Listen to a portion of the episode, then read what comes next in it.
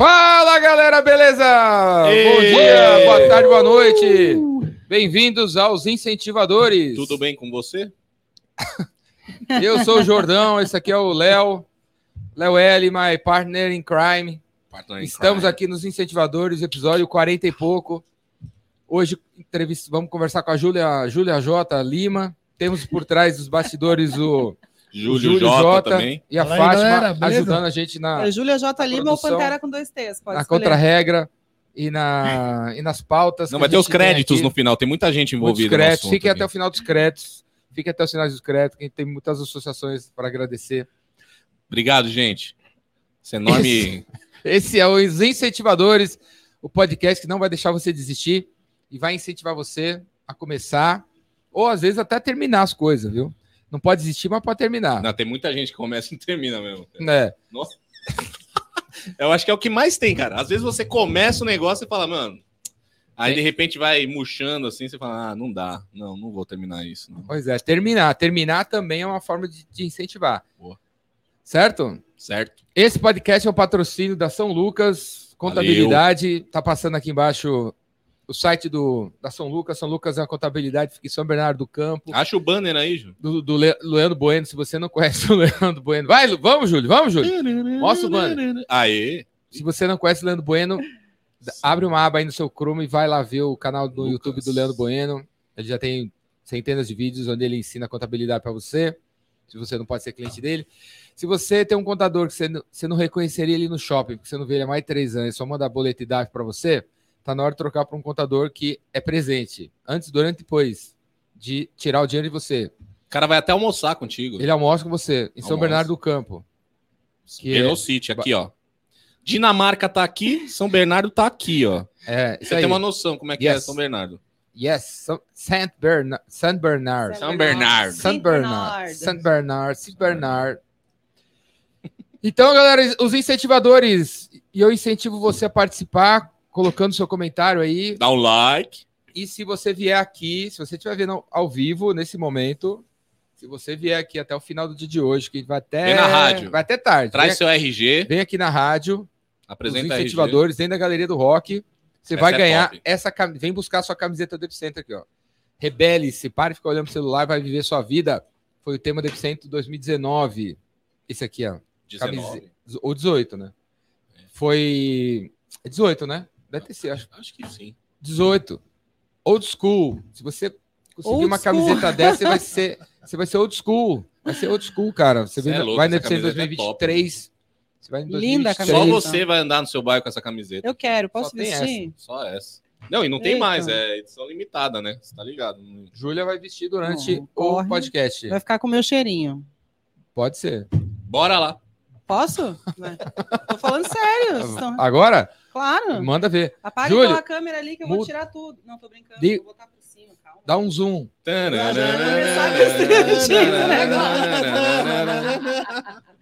Produção, põe a música aí. eu sou uma moça desinibida. Livre. A Júlia viu muito bandinha.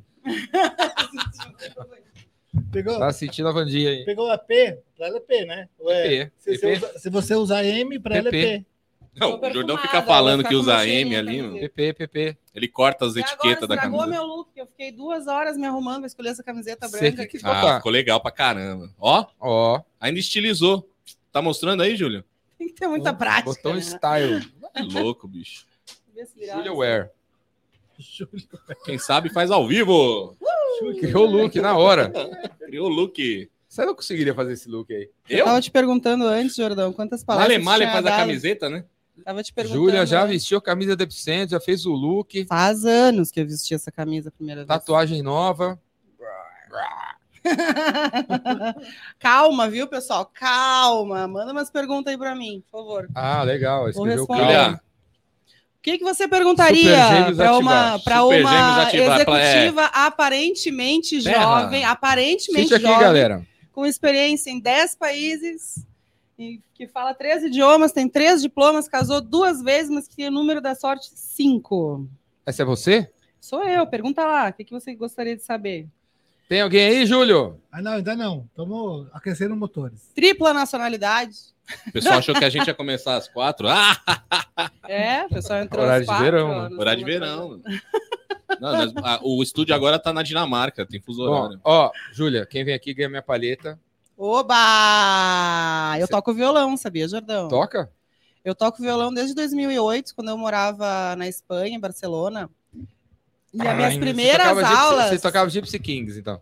Né, que assim, eu sou uma pessoa muito autodidata, não gosto dessas coisas de ficar. Você toca espanhola? A música. Te amo em espanhola, é essa? É, não é? Te amo ouvindo, né? Não é? Jordão, tu não era Esqueça assim. Jordão. Não era assim. Esqueça a música. E aí eu aprendi a tocar violão na Espanha com um amigo que era campeão de surf amador aqui no Rio Grande do Sul, antes de se mudar para lá definitivamente. Hoje ele tem família, o nome dele é Luiz, ele casou com uma Luísa. Abraço, Luiz, lá. se você estiver assistindo. E Mas aí boa. ele usava, eu lembro que ele, ele- até hoje ele toca muito bem violão, mas ele é um cara autodidata, então ele me dava as, as, as dicas assim para eu começar a tocar o violão. E por causa do meu primeiro violão, que era um Xing Ling de um violão chinês que eu, que eu comprei, assim, ele disse para mim: já que tu não sabe nada, compra o pior violão, mais barato que tu encontrar. Alibaba? Não, nem existia Alibaba naquela época, era, era ir no centrinho lá e comprar, tipo, que aparecia lá, né? Aí eu comprei por uns 30 euros um violão chinês, eu me lembro, fazia um som horrível, pior que o som de qualquer violão de criança, assim, sabe? Por causa daquele violão, eu fui de graça no show do YouTube. Como assim? Como assim? Como assim? Peraí, peraí, como é que é essa promoção aí? Compre um violão e ganhe um ingresso pro YouTube. Eu sou uma pessoa que tem história para contar, querido.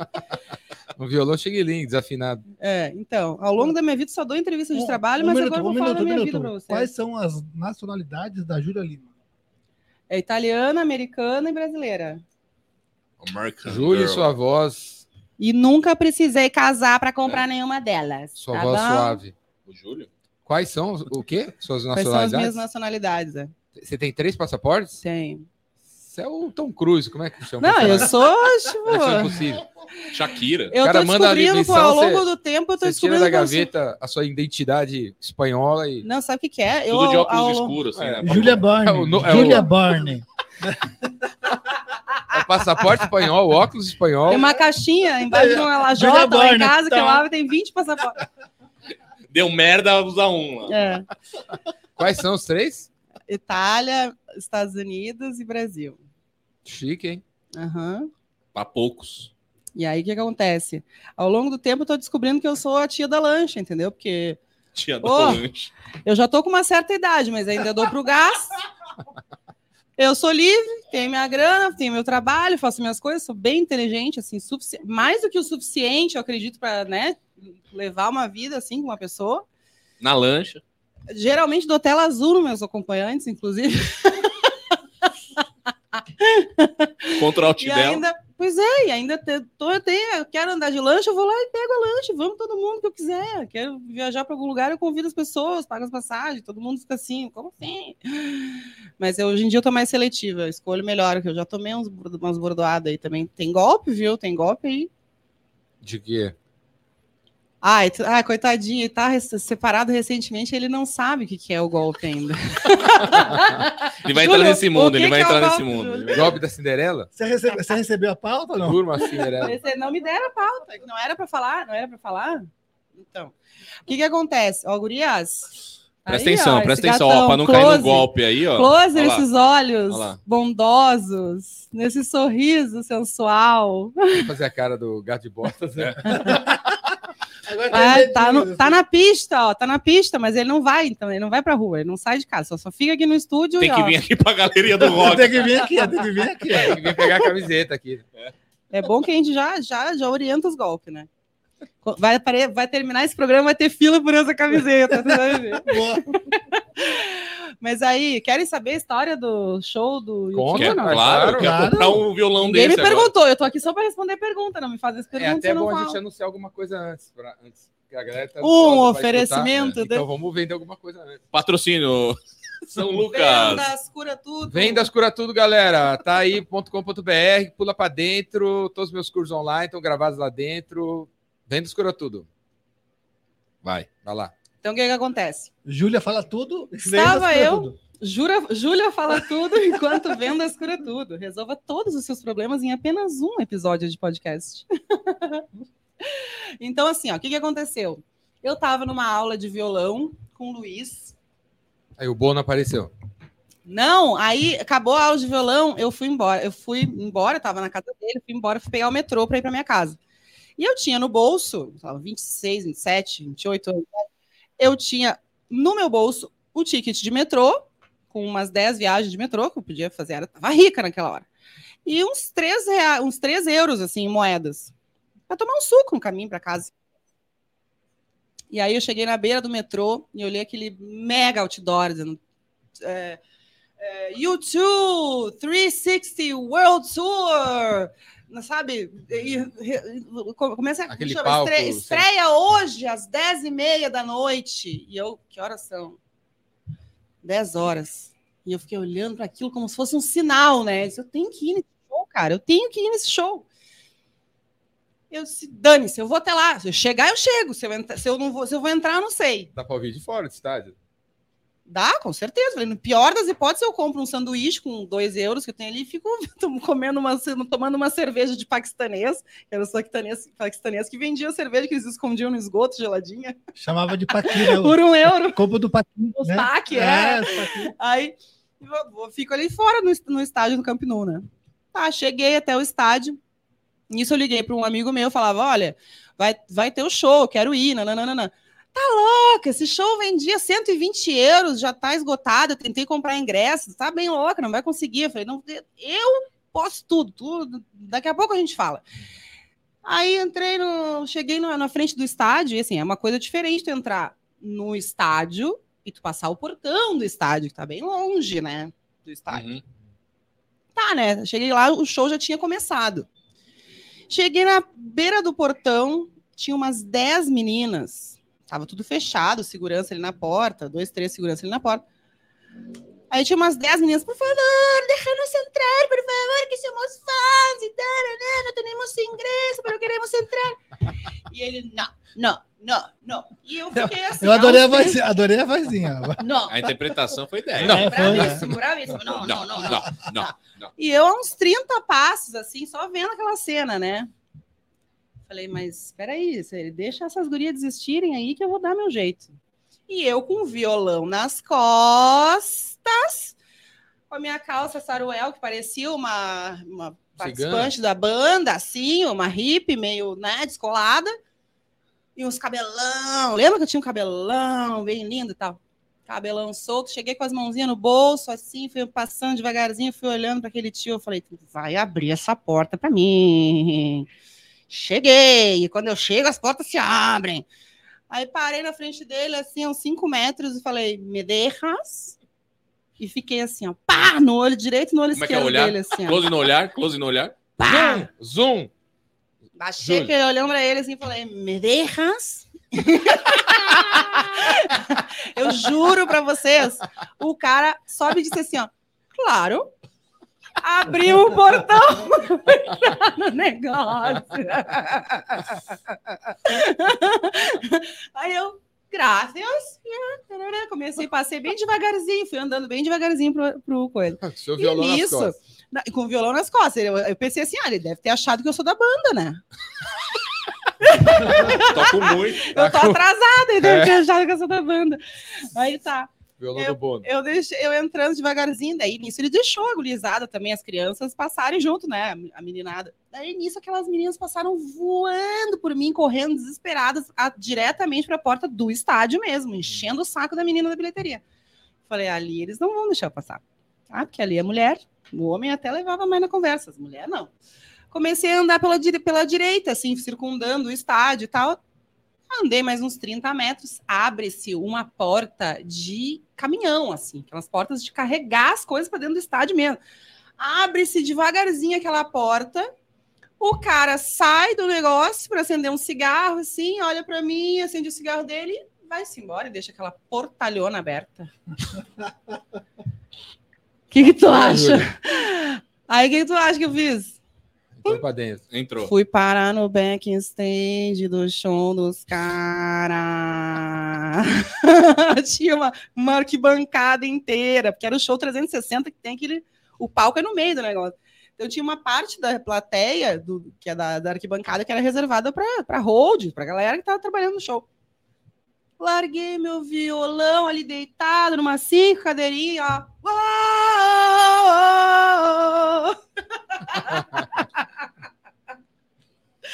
Que show, hein? E agora eu vou usar, agora é claro que eu tenho um violão melhor. Eu vou usar essa palheta que me deu de presente para tocar meu violão, que é muito melhor hoje em dia. Comprei lá em, na Espanha também. Não gastou um real pra assistir o show do YouTube. Isso que é penetra? Não é?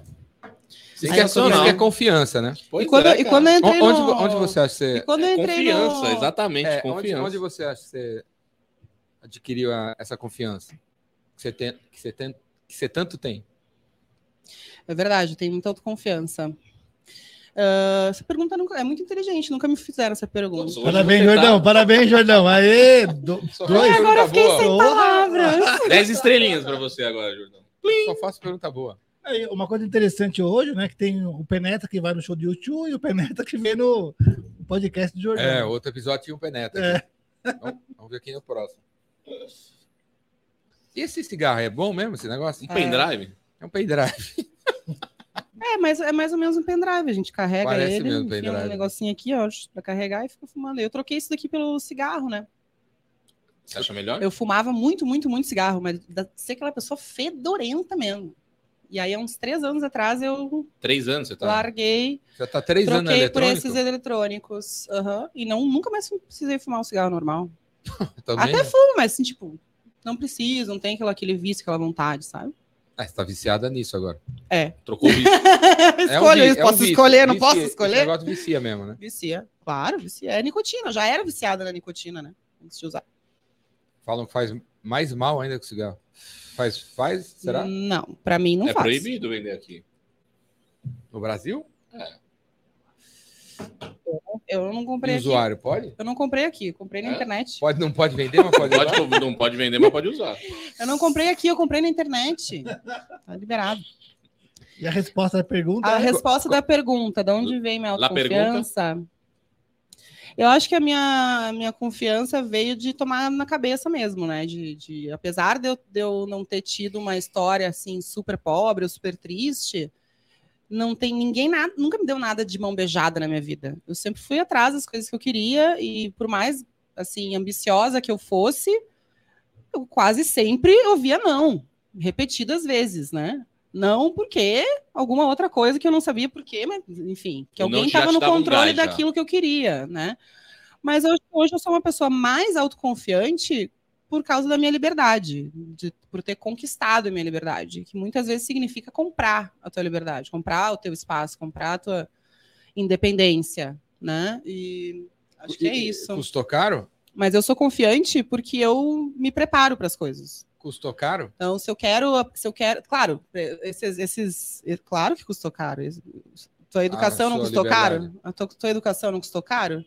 Não, a É. liberdade foi É, é, é fruto da, é fruto da, da tua, sua educação. é fruto da, da tua Quando você investiu na sua educação. educação. É fruto da tua educação, é fruto das tuas tentativas e erros, é fruto das tuas experiências. é- a tua liberdade custa caro, porque muitas vezes você tem que se livrar, você tem que pagar para se libertar de um relacionamento abusivo. Porque muitas vezes você tá, tem que pagar para sair de casa. Não é isso? Você tem que pagar para sair de casa, tem que pagar para ter a tua própria empresa, você tem que pagar para fazer tudo. Né?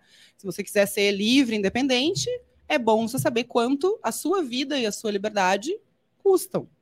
Fala um pouquinho da sua trajetória aí. A minha trajetória é a seguinte: eu nasci em, em Porto Alegre, nos anos 80, bem no início. Pode ser 89, né? 81. bem no, no início, tá? Eu sou millennial, só que eu sou uma elder millennial. Old school. Millennial old school. Eu nasci em Porto Alegre no início dos anos 80. é, fui educada numa, numa escola maravilhosa lá, uma escola montessoriana. E quando chegou na época do vestibular, a minha mãe disse para nós, a minha mãe, sou filha de pais separados, mais perto, tá. Então, quando eu estava na, na idade de fazer faculdade, a minha mãe dizia para mim e para minha irmã, eu sou filha de pais separados, ela dizia: não quero saber de faculdade particular, eu não vou pagar nada para vocês. Eu fui até aqui na melhor escola da cidade e agora, querida, é, é federal e não quero nem saber quantos vestibulares vocês vão ter que fazer. E eu passei no meu segundo vestibular, mas eu passei no segundo vestibular da URGS para comunicação, relações públicas. Enquanto eu vou dizer para sempre que a minha irmã precisou de três vestibulares, que quem era nerd mesmo na minha família era a minha irmã. Você é a mais nova do meio ou a mais velha? Eu sou a mais velha, eu sou a mais velha. E aí eu estudei relações públicas, depois me especializei na URGS em, em empreendedorismo e inovação. E aí fui morar na Europa, fui morar na Espanha, já era empresária nessa época, já tinha, já tinha minha própria consultoria. Quantos anos? Ai, pra que tu quer essa data, essas coisas assim, né? O pessoal vai descobrir minha idade. É pra incentivar. É pra incentivar. Bota o filtro aí na imagem, então, que eu vou dizer a minha idade, Ju. Bora. Então, o que que acontece? Fala, a gente vai botar um bip. Tá, então, assim, a minha vida, a minha vida profissional começou junto com a minha vida na faculdade, porque eu já, já, já tinha passado no vestibular quando eu comecei a trabalhar como vendedora de surf shop. E aí eu comecei a trabalhar em multinacionais, comecei a estagiar na multinacional que a gente se conheceu, na Dana, fiquei dois anos estagiando na Dana. E aí Beijo, tive... Luciano Pires! Beijo, Luciano Pires! Beijo, Luciano Pires! Eu acho que esse negócio, é? meu primeiro teste de autoconfiança, meu primeiro foi teste ele. de autoconfiança foi o, o, o, Luciano que me apresentou. Sem nem saber, na verdade. Luciano é sensacional. Pôs a prova. Me pôs a prova, Qual porque eu fui foi? contratada na Dana para trabalhar como telefonista. Eu não fui contratada para ser estagiária do marketing, da comunicação corporativa, internacional, da multinacional. Eles me, atend... me contrataram por 90 dias para atender telefone. Só que eu sabia que eu. telefone. Você tinha que dançar, né? Você tinha que se mexer. Uma mulher desse tamanho. Não, não só não. atender telefone realmente. Não deu, né? Então, o que acontece? Eu cheguei lá, atendi telefone para trabalhar como telefonista para os 200, 200 executivos que estavam trabalhando na Dana antes deles se mudarem de, de, de sede, assim. E eu ficava sentada na mesa. Na, na... Tele... É, as pessoas não podiam ligar para os 200 executivos, tinha que ligar para você primeiro. Isso, eu, era a pessoa que atendia a, a, o telefone da empresa. Assim. Aquele telefone com aquele 30 botões de ramais. Assim, Isso, exatamente. Ficava piscando. Mais o fax. Conectava assim um. Mais o fax, que se o telefone. Assim, que enquanto, enquanto a pessoa estava recebendo o fax, o telefone ficava ocupado. Minuto, por favor. Isso, exatamente. Eu era essa pessoa. Um minuto, por favor. Isso. Dana, boa Dana, tarde, boa tarde. Um minuto, por favor. Com quem deseja falar? Ah, fulano. E os mas... caras tudo folgado, né? Esperando o telefone tocar. É, Ninguém e... pode atender. Nem não, sala, não, não tinha telefone na mesa deles. Mas não tinha, não tinha sistema mesmo, acho, na época. Não, era tudo com sistema Você de telefonia. tinha pessoa tinha, tinha isso aí, tinha. Todo mundo espera, todo mundo ali sem fazer nada, tinha é. que passar pela menina, é. que não conseguia dar conta.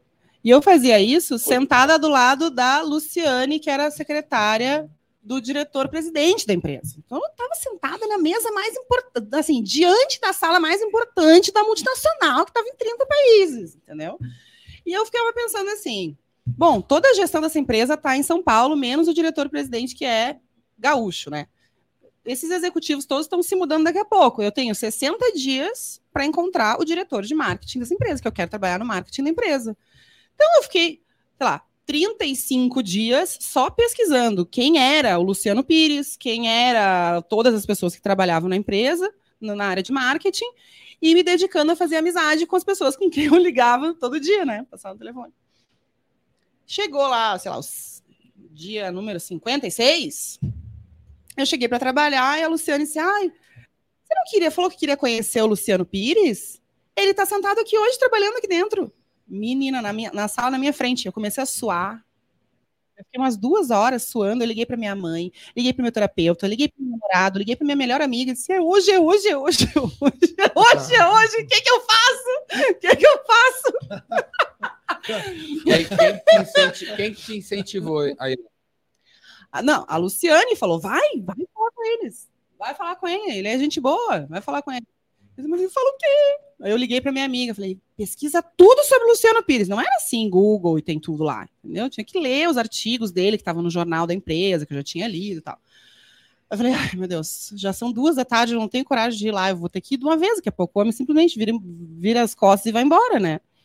E eu fui, bati na porta dele, falei, Boa tarde, assim, meio gaguejando, né? Eu falei, boa tarde, Luciano, tudo bem? Meu nome é Júlia, sou estudante de comunicação, estou trabalhando aqui como telefonista. Eu gostaria de te cumprimentar pelos teus artigos, estava doida para te conhecer. Eu li agora há pouco o, que, o último artigo que você publicou, queria fazer tal comentário e tal. E ele falou para mim assim: Você tem atitude, né, menina? você tem atitude, né, menina? Eu falei, pois é, obrigada. Aí ele disse: O que você faz aqui? Eu falei: Sou telefonista, mas já está acabando meu contrato, só estou de passagem e tal, queria te conhecer. E você estuda comunicação? Estudo. Ah, eu vou dar uma palestra na PUC hoje à noite. Disse, então, eu já sei, eu já combinei de estar lá mais tarde, posso levar uma amiga, nanana. Ah, por favor, vá lá então e a gente mais tarde se encontra. Tá bom, legal. Fui lá à noite, terminou a palestra, ele falou sobre é, marketing cultural, que era um programa lindo que eles tinham na DAN, tem até hoje. E chegou no final, eu fui com isso, fui cumprimentá-lo e tal. Ele pegou e olhou para Margarete Dombrovski, que era a, a gestora do marketing re, uh, regional, e disse: Fica de olho nessa garota aqui, viu que ela tem potencial e tal. Nossa, aquilo para mim foi, foi o máximo. E não deu outra. 30 dias depois, eu recebi um telefonema do gerente, do Luiz Pedro Ferreira, e a gente fez uma, a entrevista mais louca da minha vida e ele me contratou para ser estagiária da Dana. Por que foi louco?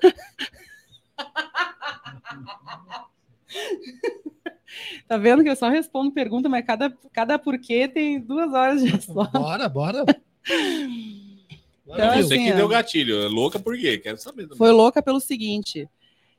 Eu era muito novinha, tinha 19 anos, assim. E aí eu recebi um e-mail assinado pelo Luiz Pedro Ferreira?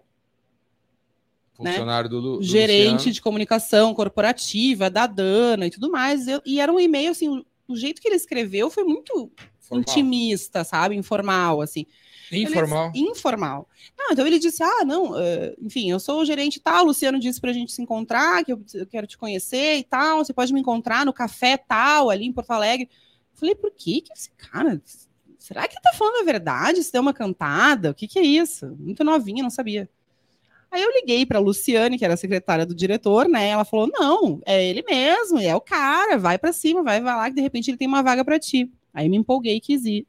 E a minha mãe, como boa general, uhum. né, mãe de família, ela disse: "Não, a gente vai, mas eu vou te levar" eu vou te dar uma carona. Eu falei, tá bom, deu carona. Minha mãe foi, me largou na frente do café, deu volta na quadra e sentou do lado de fora para ficar vendo a reunião acontecer lá de fora, para ter certeza que o cara não ia me assediar ou me sequestrar. E o Luiz Pedro era um cara assim, mega bonachão, era um cara roqueiro, ele era um escritor, ele era um cara, sabe, fora da curva total, um publicitário louquíssimo, assim, super livre para aquela para aquele frame multinacional americano, sabe? Então ele começou a me perguntar assim: ah, mas o que, que você fez? E como é que você, que você faz? Você gosta do quê? E uma conversa super informal. E eu fui falando, fui respondendo. No final ele me ofereceu uma vaga. E eu tava assim, porque ele começou dizendo: Isso aqui não é uma entrevista de emprego. Nós não temos vaga. Eu só vim aqui te conhecer porque o Luciano falou para te conhecer. Eu, ah, relaxei, contei tudo para ele, acreditei piamente no que ele estava dizendo. E aí, quando eu falei para ele que quando eu saí da Dana, que, que meu contrato de telefonista tinha terminado, eu tinha levado de presente para os 220 funcionários da empresa uh, mudinhas de plantas, de flores, para eles levarem para casa, com recadinhos escritos à mão, para me despedir. Ele falou: pronto, então a vaga é tua, já tem vaga, agora já tem isso aqui. Enfim, foi a entrevista mais louca por causa disso. Daí. Quando eu levantei, virei, virei, tava minha mãe sentada assim na janela. Assim, e aí, tudo bem então? Você ainda tem Legal. contato com o Luiz?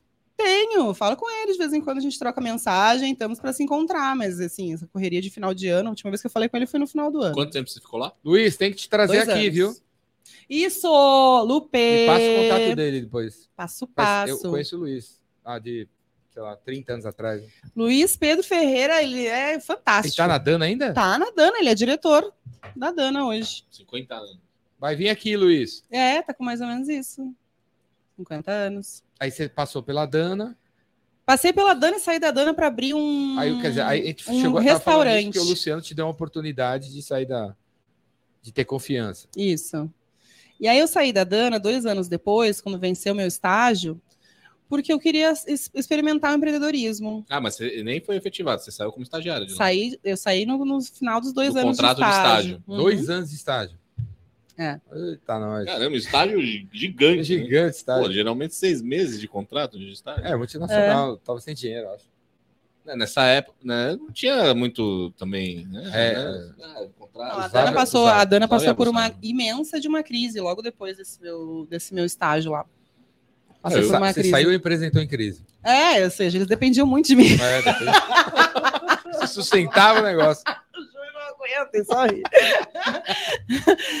Não, é que assim, ó, eh, eu queria ser, eu queria aprender, ah, ah, eu queria experimentar o empreendedorismo. E aí eu saí da Dana e fui abrir um restaurante na beira da Praia da Ferrugem por um, por um verão em 2003. Ferrugem em. Garopaba.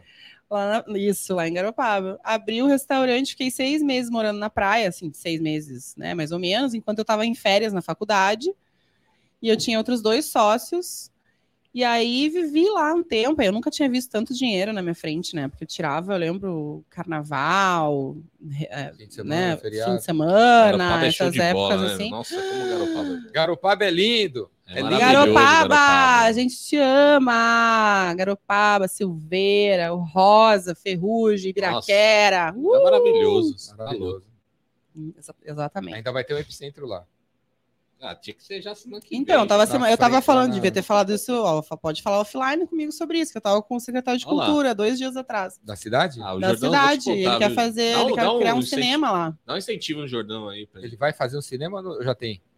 Cinema em Não. Garopaba? Ele quer todo um, ele quer desenvolver todo um sistema cultural lá. Epicentro em Garopaba.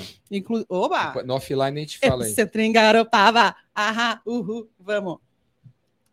Daqui uns daqui Vamos. 90 dias. E aí o que acontece? Fui para empreendedorismo e aí o bichinho me picou. E aí eu amei. Eu fui para saí de empreendedorismo, fui para a área de vendas. Trabalhei na Dell, na área de vendas e vol- e aí abri a minha empresa logo Mas depois você disso. arrumou uns sócios legais, né? Pra dar logo certo assim, você começar e tal. Sim, meu né? sócio já tinha um restaurante lá, a gente abriu uma filial de um restaurante que ele tinha lá, a gente sempre se associa bem, né? É. Não dá para chegar Isso lá é e dizer, ah, eu vou né? fazer. Não. Ah, eu vou chegar, não conheço ninguém. não, vou sempre abrir não. você também se associou com umas roubadas aí. Sim, tive várias roubadas. Mas essa foi das boas. Essa foi. Começar com uma boa é Eu ótimo vou te falar que em termos, de, né? em termos de sociedade, na minha vida até hoje, eu tive mais sucesso com as minhas sociedades profissionais do que com os meus casamentos. Porque os meus dois casamentos exigiam de mim uma parceria formal, uma sociedade, né? Que é isso, um contrato de casamento, que, assim, era muito mais do que eu estava disposta a oferecer que também não era o que eles estavam dispostos a oferecer. Quando a gente entra nessa jogada, a gente não sabe de verdade o que, que vai acontecer, né? A gente sabe que tem desejos e vontades semelhantes.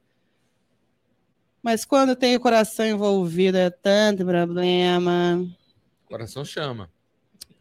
É, exato. Então, o, o empreendedorismo traz isso, né? A gente está sempre vibrando para que alguma coisa, para conseguir fazer alguma coisa especial, conseguir oferecer um trabalho, um serviço de qualidade, um produto top e tal. Não é só ter sucesso financeiro em alguma coisa. A gente quer construir coisas, a gente quer deixar um legado nessa vida, tocar o coração das pessoas.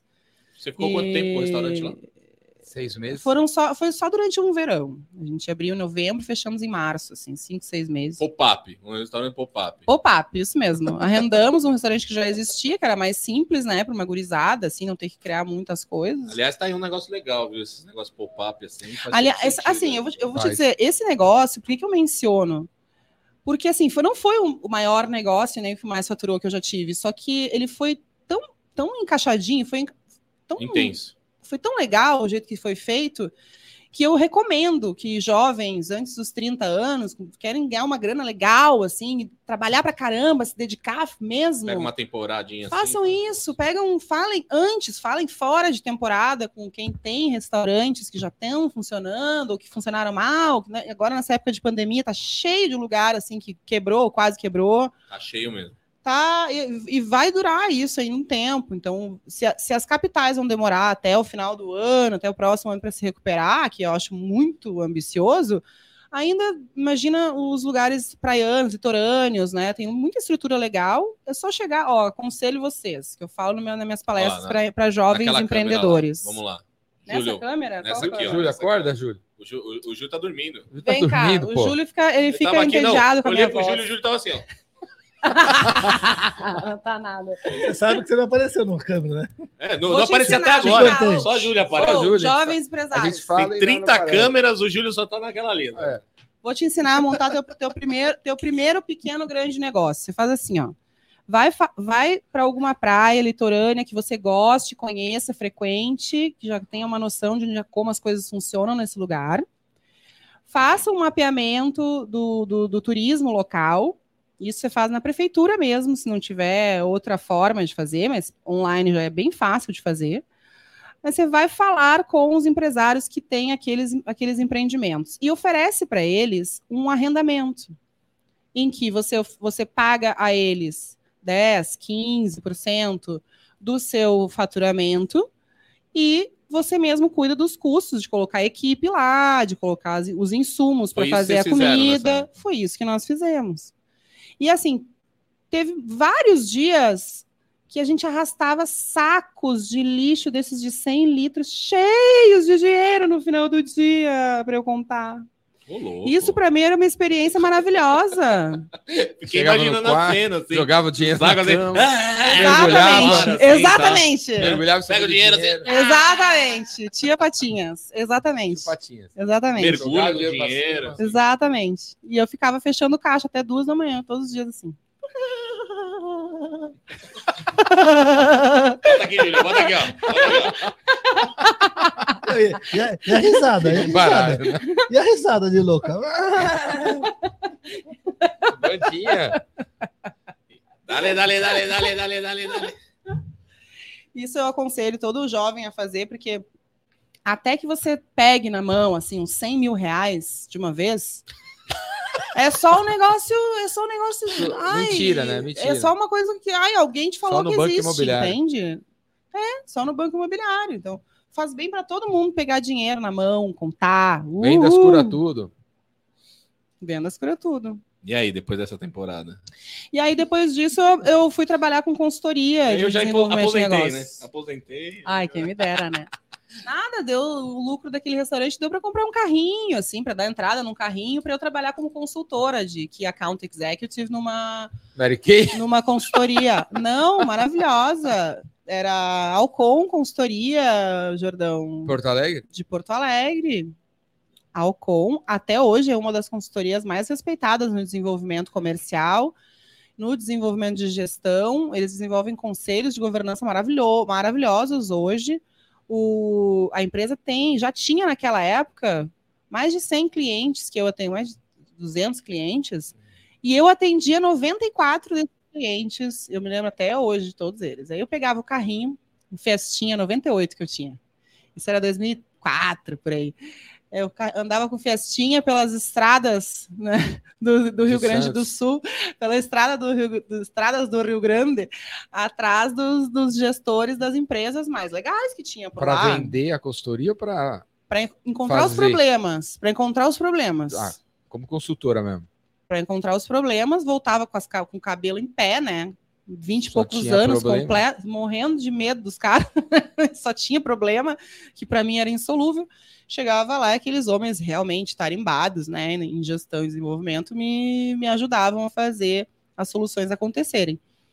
E aí, em um ano, dois anos, eu comecei também a dar, a dar treinamentos né? Quando tinha um treinamento em inglês, eu- eles me chamavam para ser tradutora, enfim, comecei a me envolver em treinamentos de liderança, de gestão estratégica, já tinha um envolvimento mais aprofundado em, nas soluções que uma consultoria dá, né? Uma É. consultoria dá para uma empresa média ou grande.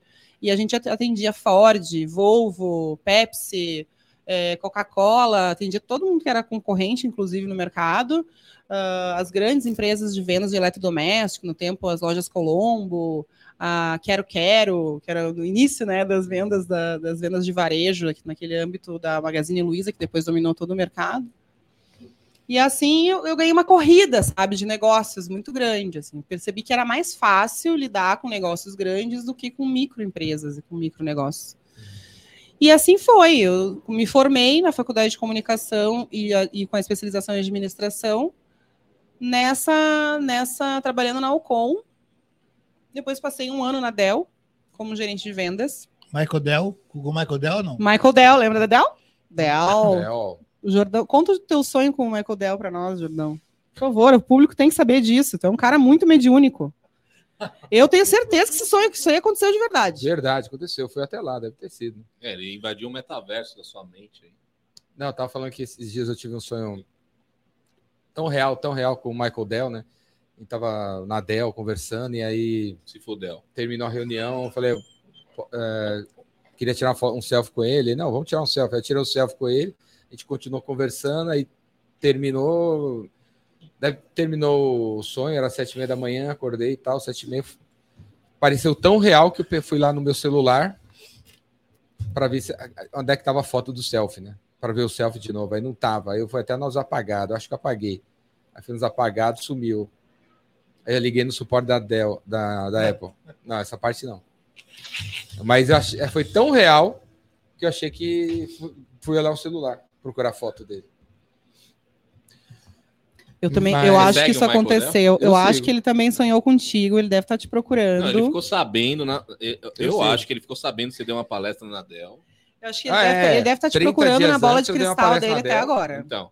Tava lá na Delta. Ele ficou sabendo, ele, invade, ele deve ter uma máquina no quarto dele lá que invade mentes.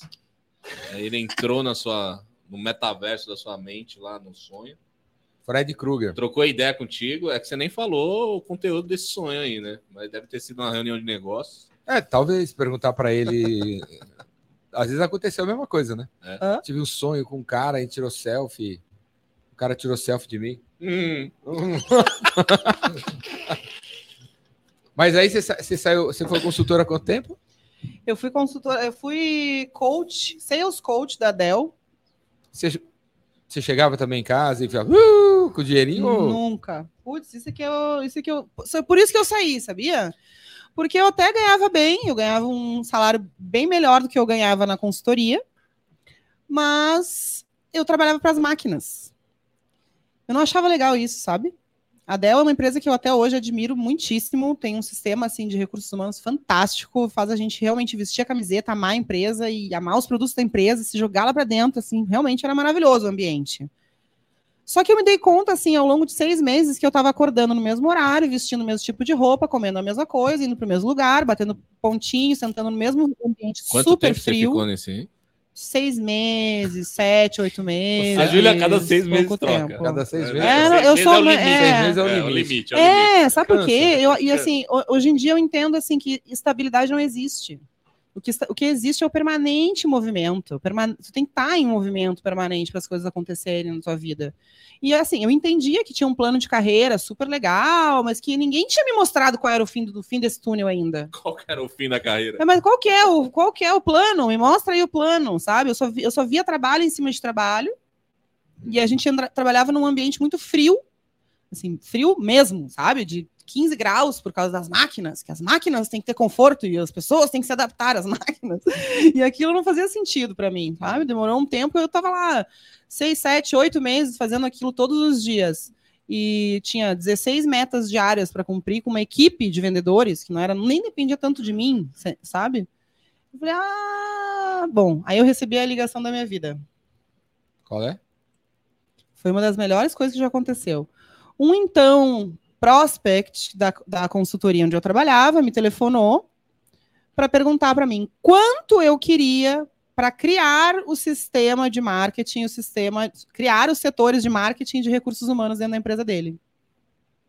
Eu falei, te respondo amanhã, às 8 horas da manhã, quando eu estiver no teu escritório. Isso era 4 horas da tarde, eu desliguei o telefone e falei, tô passando mal, com licença, preciso ir pro médico. Fui para casa. Fazer um Infartou duas boy. Não, vezes. não tem problema, faz muito tempo, minha, minha, minha chefe já sabe disso, naquela época.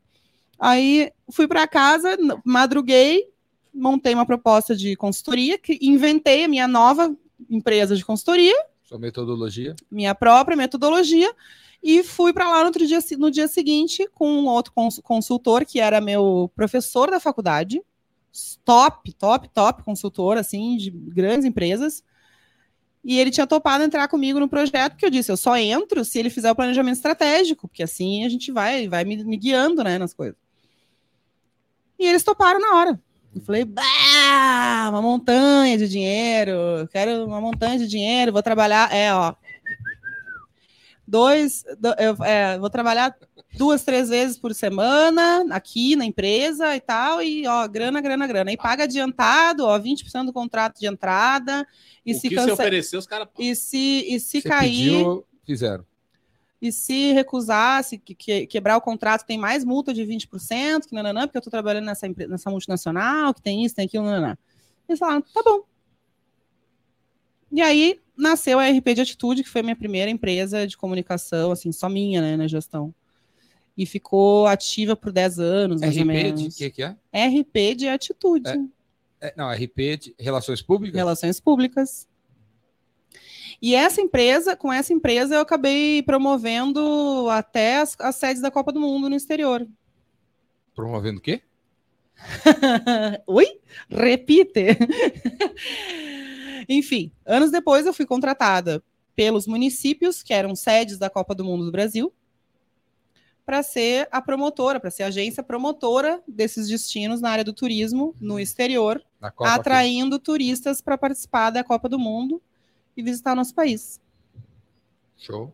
Que legal. E aí acabou, acabou assim, com uma capital me convidou, Porto, Porto Alegre me convidou, daqui a pouco Porto Alegre já não era uma só, já era Gramado, com Canela, com Bento Gonçalves, aí já era o estado do Rio Grande do Sul, aí já, sabe, já era Santa Catarina junto e outra. Então com isso foram vários negócios que foram se acumulando enquanto a gente viajava para fora e não tinha uma pessoa com meu perfil que fazia um projeto, fazia projetos estratégicos bem organizados, de longo prazo, que executava, inclusive subindo ao palco e fazendo os workshops que precisava em excelente inglês e espanhol muito bem falados. Então aquilo começou a chamar a atenção dos outros dos outros destinos brasileiros e também chamou a atenção de empresários estrangeiros que queriam trazer seus negócios para o Brasil. Então, comecei a receber convites para me reunir com empresários da Arábia, da Arábia Saudita, dos Estados Unidos, de Portugal, da Espanha, da Itália, até alemães, que eu achava até, ficava até surpresa, né? Que os alemães quisessem falar comigo. Mas rolou.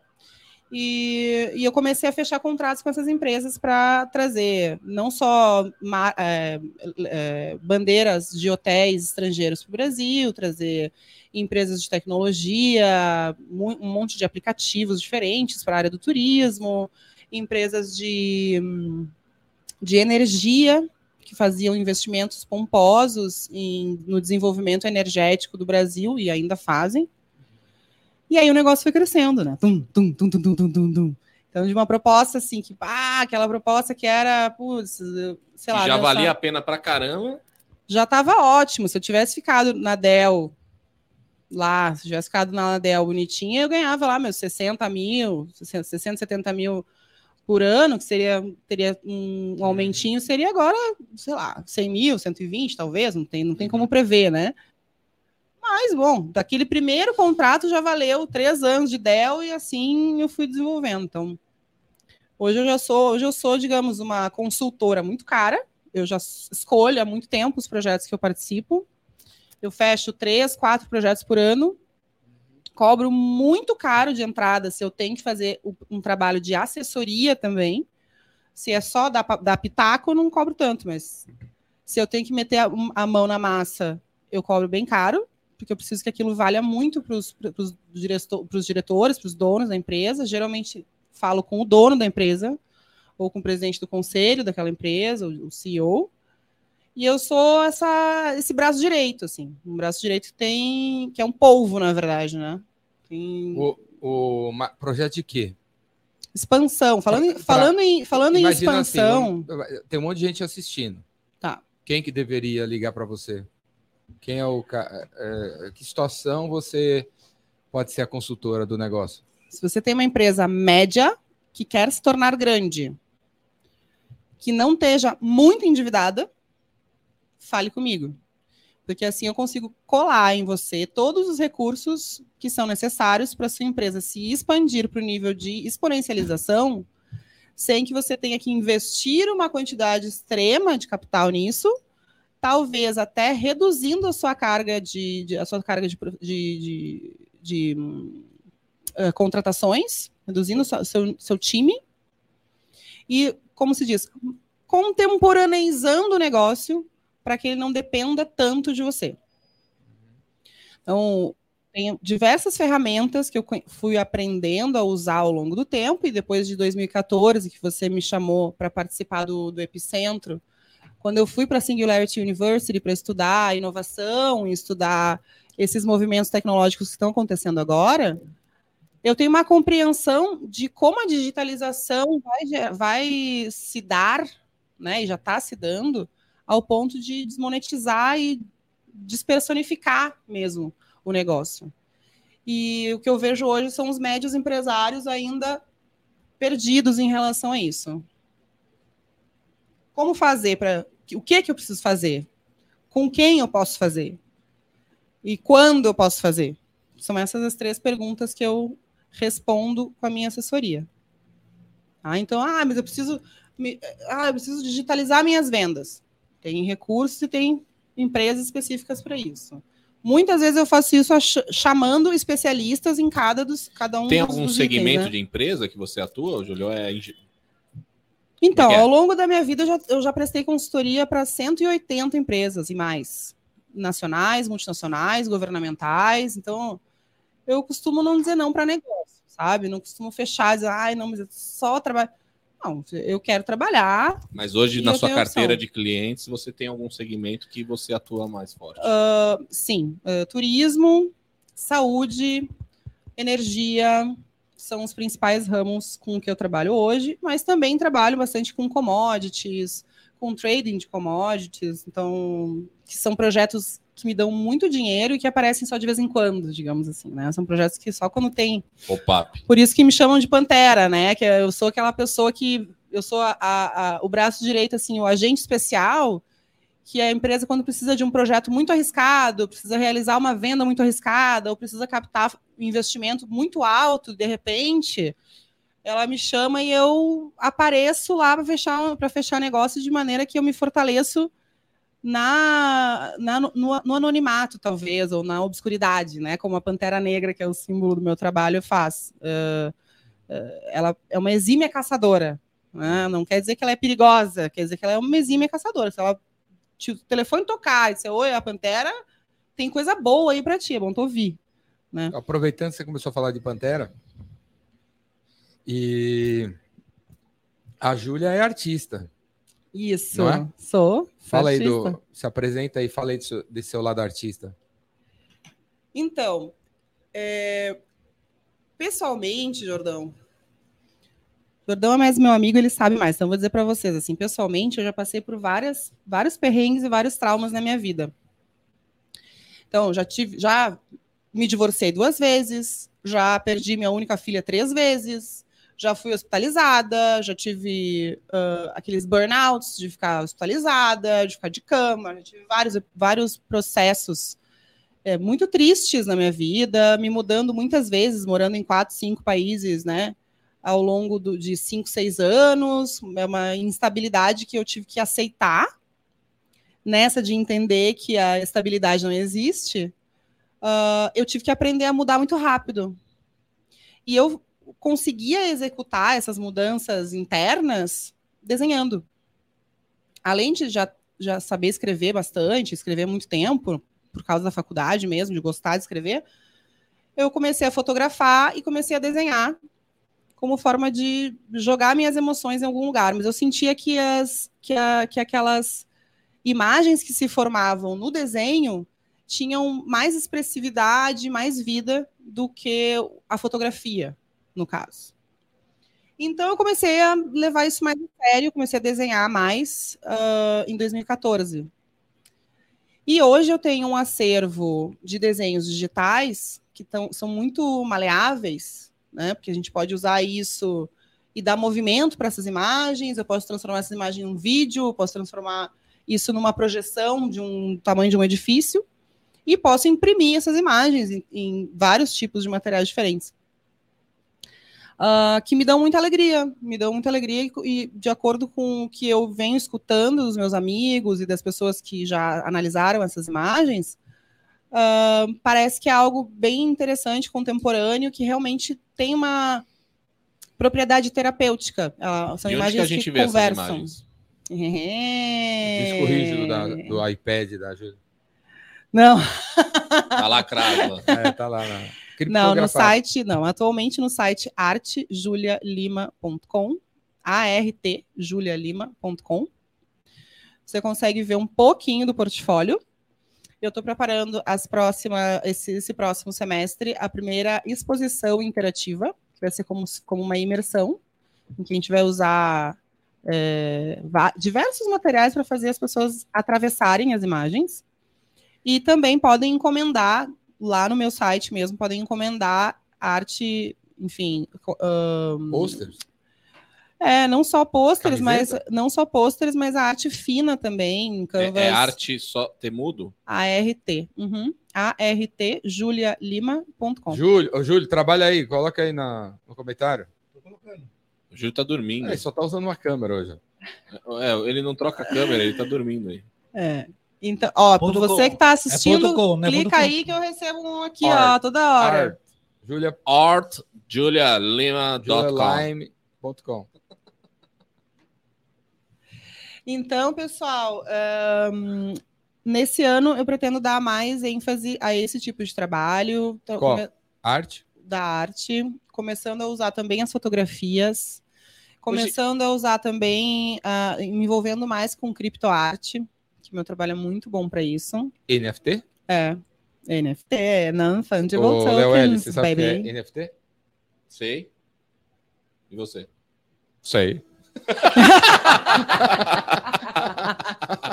então fala aí, Júlio, o que é NFT? É, Júlio, explica aí, Júlio. Júlia. Júlia, Júlia. NFTs é uma, NFT é uma criptomoeda, é uma criptomoeda que serve para certificar valores. Então você pode pegar essa caneta e dizer, pendrive não, essa pegar essa caneta e dizer, essa caneta aqui no Brasil vale, é, aqui, aqui na minha mão vale mil reais. Você pode criptografar essa caneta e, e, e vender um pedaço dela, inclusive, part, partindo esse valor.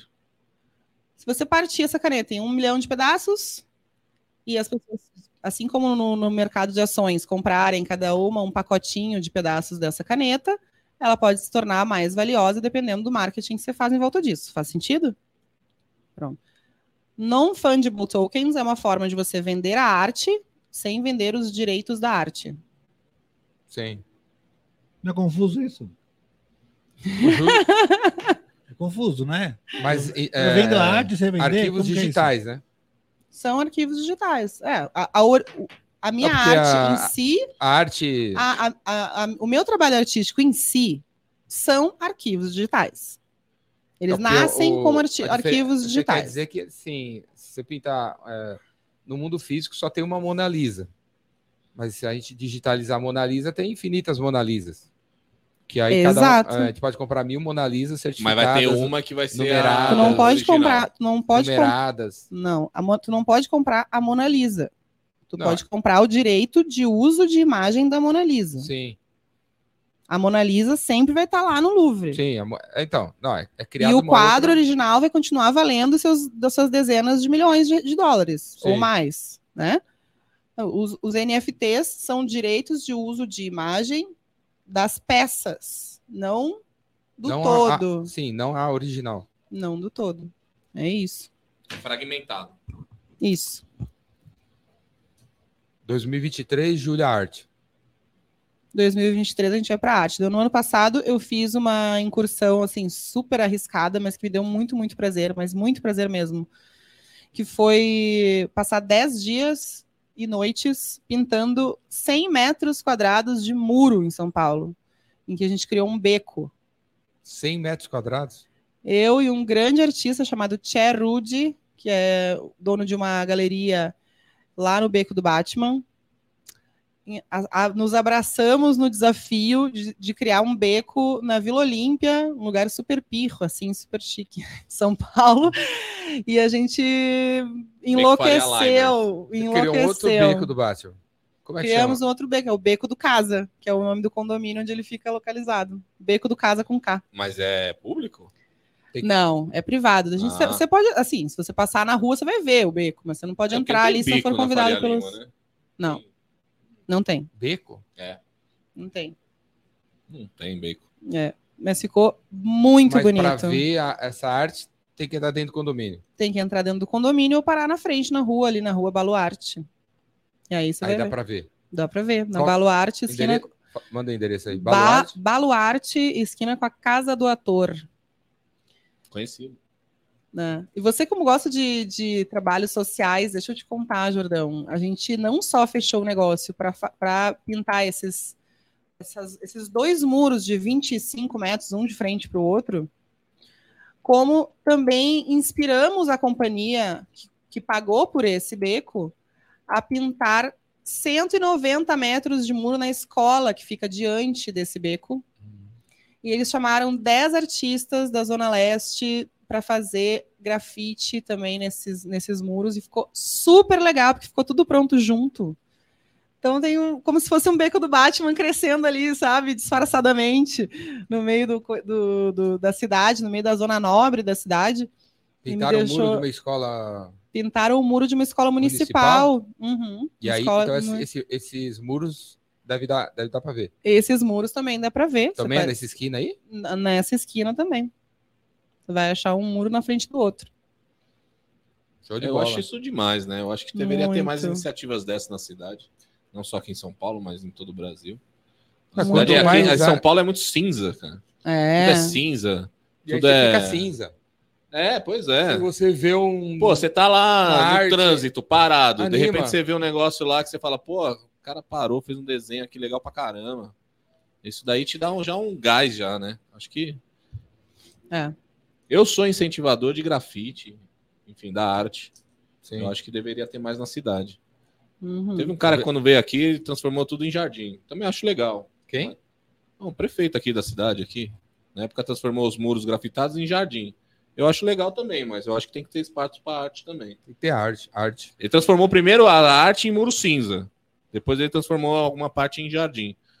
Mas eu sou a favor da arte espalhadas aí. Tem um monte de muro cinza a cidade, tem um monte de muro acaba mal acabado, tem um monte de coisa que está detonada, que poderia ser realmente uma tela para as pessoas poderem fazer alguma coisa mais bonita e mais legal e mais agradável para quando a gente anda na cidade, a gente se é sentir isso. mais motivado, mais incentivado, mais é, alegre, vocês, mais feliz. Hum, é, e vocês têm um muro aí na sua casa, na sua rua, que você quer oferecer, você pode oferecer esse muro para adoção de artistas.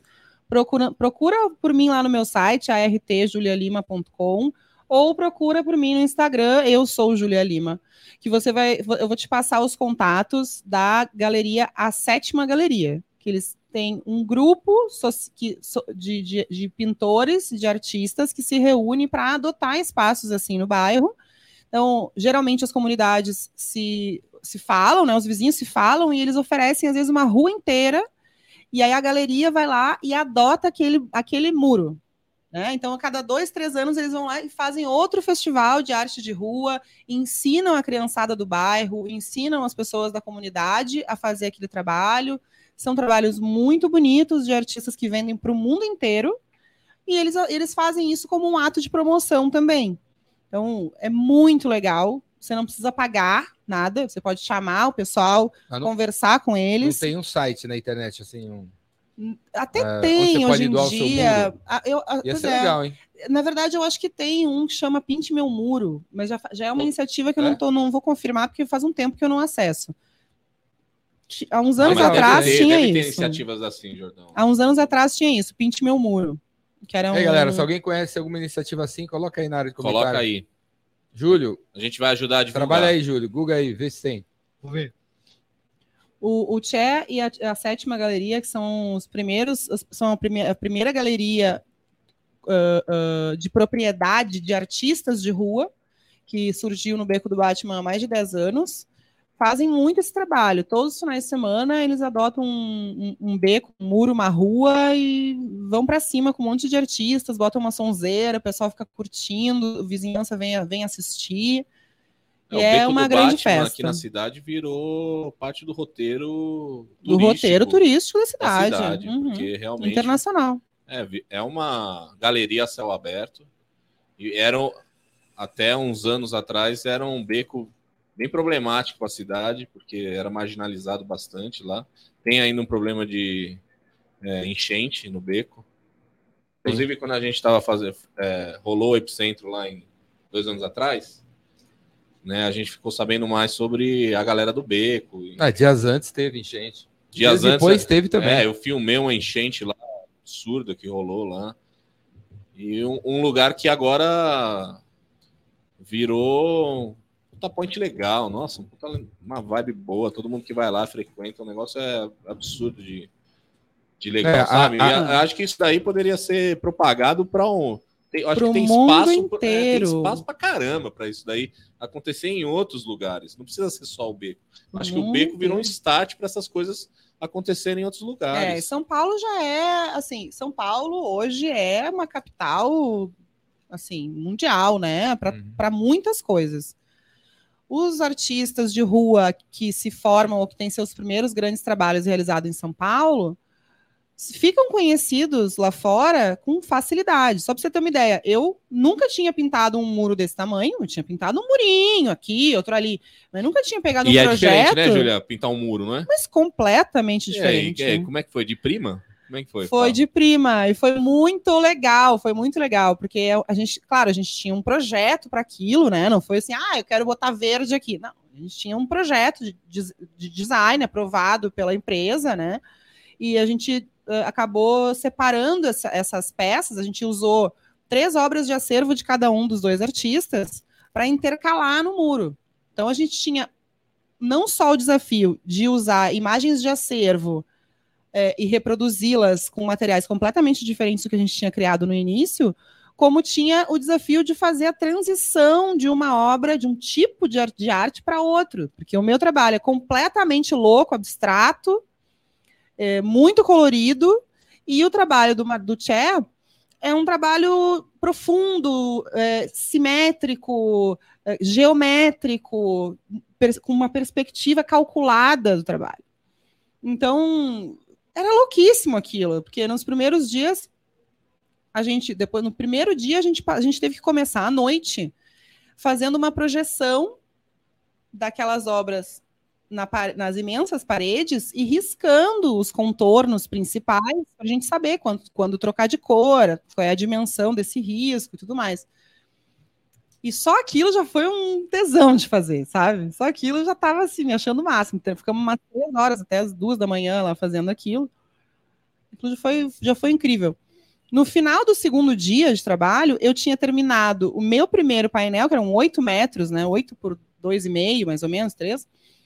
Eu já tinha terminado o meu primeiro painel, e quando eu olhei em volta, ele já tinha terminado a base dos três painéis dele. E toda a base dos painéis dele, para vocês que entendem um pouquinho, é, eram pirâmides. Ele tinha me rodeado de pirâmides. E para mim, que sou uma, uma artista espiritualista, eu, eu não, não, não tô concentrada fazendo aquilo focada, eu estou em estado alterado de consciência, estou viajando, digamos assim, quando eu estou quando eu tô pintando. Aquilo foi, o cara simplesmente desenhou ali o, o meu templo, né?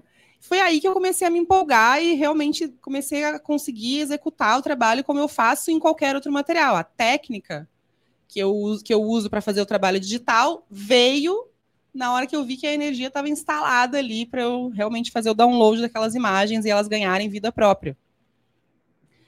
E aí o resultado é muito louco, porque cada um que olha para aquilo vê uma coisa diferente acontecendo, né? Tem foto lá no site?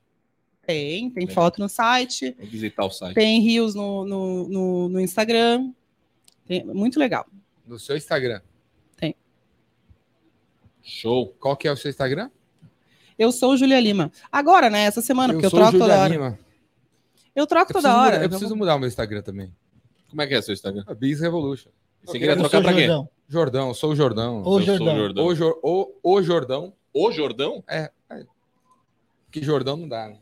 Jordão não dá. Ricardo Jordão também, o cara copiou já. Ah, o, o Jor- eu, eu- alguma coisa assim. O- eu, eu sou o Jordão, o Jordão. Mas você, é Sabe Biz- que- você teria que trocar em todas, porque você é a Biz Evolution no Twitter, você é a Biz Evolution em tudo que é lugar. É, vou mudar. Não, tô- não, nos novos já é Jordão, né?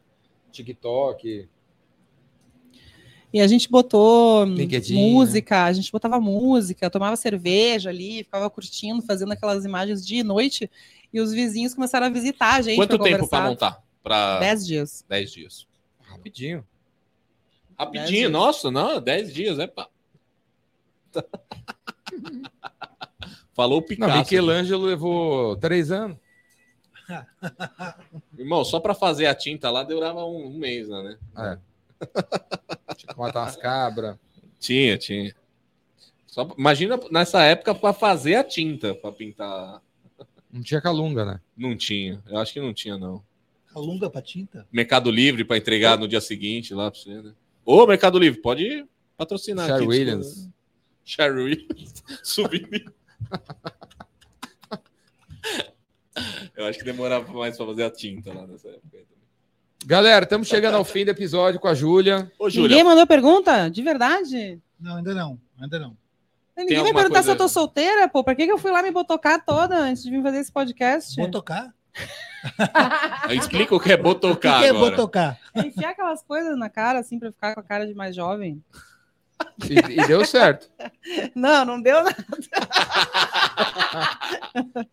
não, sabe Não, que deu que... sim, olha lá. Olha, olha lá como é Sabe o que que esticou? Sabe o que que esticou a minha E ainda cara? tá, tem a o, o banha ar-condicionado. das férias. O quê? A cerveja toda que eu tomei nas férias inchou, inchou assim, o rosto esticou tudo. Cerveja é vida. As, as rugas perderam espaço para gordura. Ah, então, então foi bom. Foi bom. Tem que ser uma- eu, sou, uma- eu sou uma otimista incurável, Jordão. Que Incurável. ótimo, né? Acho que tem que ser assim a vida, né? É, também acho. Quem foram, para acabar, quem foram os, os grandes incentivadores da, da tua vida? O que, te- que te incentiva? Hum. Os grandes Continuar. incentivadores, assim, para mim, os- na minha vida pessoal, os maiores incentivadores foram grandes pensadores que eu estudei na época da filosofia, que eu estudei na época de faculdade, e algumas pessoas vivas que eu, com as quais eu convivi, que eu vi, que eu sempre menciono durante a minha vida. O Luciano Pires, eu sempre falo, em todas as minhas palestras eu falo do Luciano. Pela, Um beijo, pela- Luciano. Ele é, ele é demais. Pela, pela pessoa que ele é, por tudo, pelo jeito que ele pensa, pelo jeito que ele faz as coisas, eu acho ele fantástico. Ah, você, Jordão, é um grande incentivador da minha vida, da minha carreira. É, não só por ter me ensinado coisas sobre vendas que eu não tinha a menor ideia quando eu tinha 19 anos, lá na Dana, né? Ahn, e eu sempre falo de você para os outros também. Sempre indico que, que falem sobre você e com você. E eu acho que quanto mais você se expõe e mais, mais você entrega, realmente, mais você se imortaliza na vida das pessoas. Eu acho isso muito bonito. Eu gostaria de ter a paciência, a santa paciência que você tem para fazer o trabalho que você faz todos os dias. É, acho que é a isso que você me incentiva. E eu tenho, tenho grandes pensadores que eu nem preciso mencionar, porque estão, estão em livros, assim, são pessoas que escreveram sobre simbologia, são grandes filósofos que escreveram muito, coisas muito antes da, da, da Bíblia, sabe?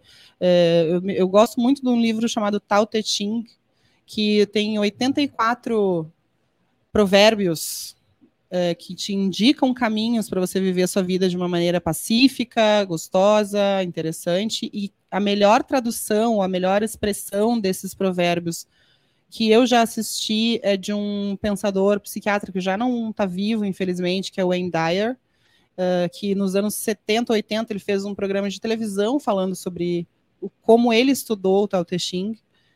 E como isso po- foi, o- foi a origem do livro mais famoso dele, que é Change Your Thoughts, Change Your Life. Então, no nos primórdios da lei da atração, né? Que nem, é, nem, nem era isso que ele- de que ele tratava, mas acabou sendo comercializado como isso. Ah, enfim, é isso. Eu sou, uma, eu sou uma estudiosa, eu gosto de estudar Michio Kaku também. É o quê? Michio Kaku. Ele é um cientista, fisi- um físico, um dos, que- um dos coautores da teoria do campo de cordas. E acho até que eu, que eu já falei para você sobre esse livro antes. Ele escreveu um livro que me impressionou muito em 2012, chamado A Física do Futuro, em que ele mostra, mostrava todas as inovações tecnológicas que vão mudar nossa vida de 2000 a 2100. E aquilo, aquele livro acabou comigo, assim. Eu estou até hoje estudando todas aquelas, aquelas inovações que eles estavam criando e que agora a gente vai começar a ver no mercado cada vez mais por causa da inteligência artificial, da evolução da tecnologia, do novo metaverso, e para o qual eu desejo muita sorte, né? Porque cada vez mais a gente vê que não precisa tanto do corpo, né? É bom, né, Júlio? Que daí às vezes a gente já vai pensar beleza, assim, né? ah, Tá não, não bem. tem, Futurama, né? não vê aquele abdômen tanquinho, né? Então, ai, será que precisa Corta a tanto? cabeça, põe num vaso. Futurama, Você- Futurama. Futurama. Você quer, você quer falar alguma coisa que Eu não quero mandar um beijo para minha mãe, para meu pai, para você. O Xuxa. Eu tô aqui. Show da Xuxa. Xuxa. Eu tô aqui, não precisa mandar, é só dar.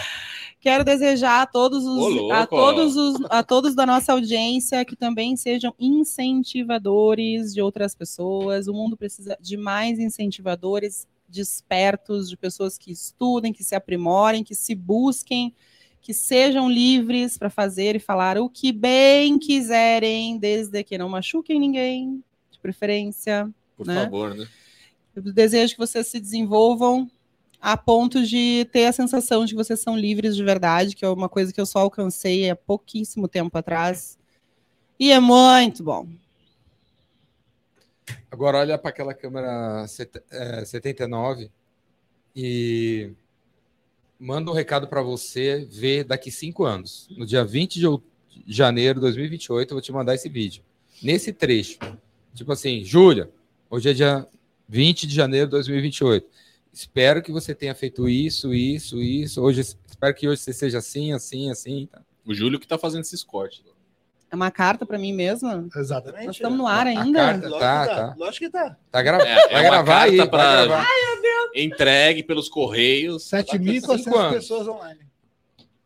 Os Jacksons Daqui vão te cinco anos, entregar. nesse daqui. horário, eu vou mandar essa mensagem para você. Vai chegar um drone com uma câmera, uma TV, vai abrir assim e vai falar: Júlia, eh, tem um recado pra você de você mesmo. Tu acha que vai fazer esse Veja. barulhinho? O Júlio também gosta dos barulhinhos que eu faço, né? Aí vai abrir assim a É tela pra você. Júlia, recado pra Então, meu amor da minha vida, minha deusa espetacular. Valeu a pena? Valeu a pena entrar com toda a calma e toda a velocidade naquele destino que tu escolheu para ti mesma? Não é hora de voltar. Na vida a gente não olha para trás. Continua olhando para frente. Apesar de lembrar que estava bem gostoso estar aqui, sabendo tirar o melhor de tudo, te servindo primeiro das, das experiências que são oferecidas divinamente e mantém os teus amigos. Espero que tu tenha curtido esse ano de 2023, que já estava marcado para ser o melhor até então, e que em 2029, que tu vai me mandar em 2028, você. Oi. em 2029, os, te- os frutos o- do teu trabalho e o teu legado sejam principalmente grandes amigos, grandes fortunas, excelentes garrafas de champanhe e muita beleza e sabedoria para comemorar. Escolhe bem. Continua escolhendo bem quem vai te acompanhar. Show de bola! Uau! linda! Essa foi a Júlia Lima, um pedaço, né? 2%, né? Grandes Dois garrafas de champanhe. 2%. Para pegar os outros 98, vai lá artejulialima.com, vai lá no, no Instagram. A Júlia já deu duas palestras no Epicentro. Vai lá no Epicentro TV, dentro do YouTube, para assistir as palestras que ela, a Júlia já deu. E já deu duas, vai dar três, vai dar quatro e tal. É, quatro, é, Palestras. Beleza, galera? Valeu, valeu, Léo, Júlio, Júlia. Valeu, Júlia. Valeu, valeu, galera. Tchau. Valeu.